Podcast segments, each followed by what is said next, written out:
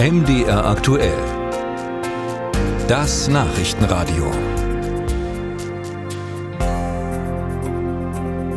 Ein konspiratives Treffen und ein gruseliger rassistischer Plan. Damit macht die AfD seit gestern Schlagzeilen. Millionen Menschen aus Deutschland sollen laut diesem Plan vertrieben werden. Menschen mit Zuwanderungsgeschichte, auch wenn sie einen deutschen Pass haben. Bei einem Treffen Ende November in einem Potsdamer Hotel haben sich AfD-Politiker mit Wirtschaftsleuten und bekannten Rechtsextremen getroffen. Das hat das Recherchenetzwerk Korrektiv dokumentiert. Jetzt könnte man meinen, dass es ja nur so ein paar wenige und kaum bekannte AfD-Politiker waren, die da waren. Welchen Stellenwert hat dieses Treffen also für die AfD insgesamt? Darüber möchte ich sprechen mit Torben Lehning. Er ist Korrespondent in unserem Hauptstadtstudio und beschäftigt sich intensiv mit der AfD.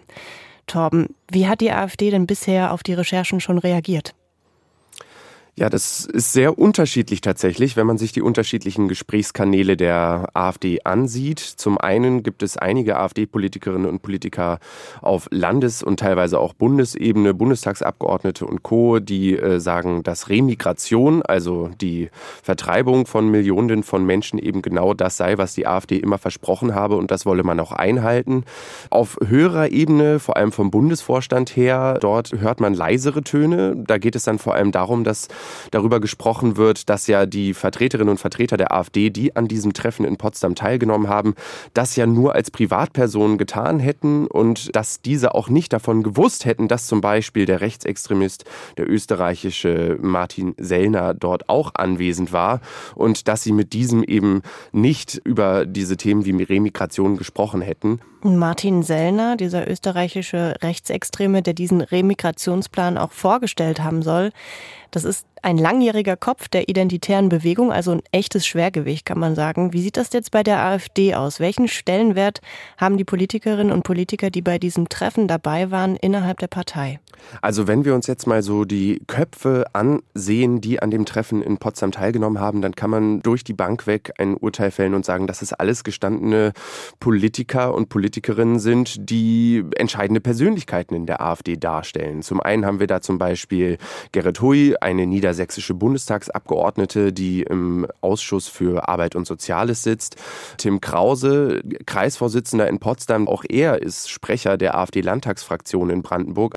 Und dann kommen wir zu Roland Hartewig, der einmal Bundestagsabgeordneter für die AfD war und jetzt persönlicher Referent von AfD-Bundessprecherin Weidel ist. Das ist auch besonders pikant, da dort ja natürlich große strategische Planungen angestrengt werden. Darüber hinaus muss man allerdings sagen, es sind ja nicht nur die AfD-Politikerinnen und Politiker, die jetzt hier an diesem Treffen teilgenommen haben, die zu dem Konzept Remigration stehen.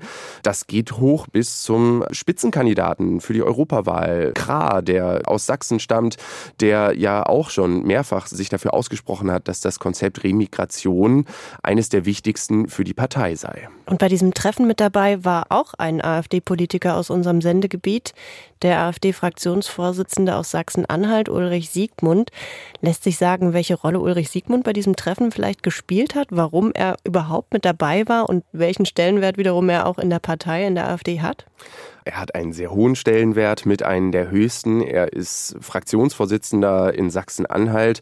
Er ist darüber hinaus auch einer der größten Social-Media-Kanäle, die die Partei hat und ist auf TikTok sehr präsent, einer der erfolgreichsten Politiker Deutschlands insgesamt auf dieser Plattform, wo vor allem junge Menschen sich tummeln, hat also viele Ausspielwege, wo er Einfluss nehmen kann auf Wählerinnen und Wähler potenzielle.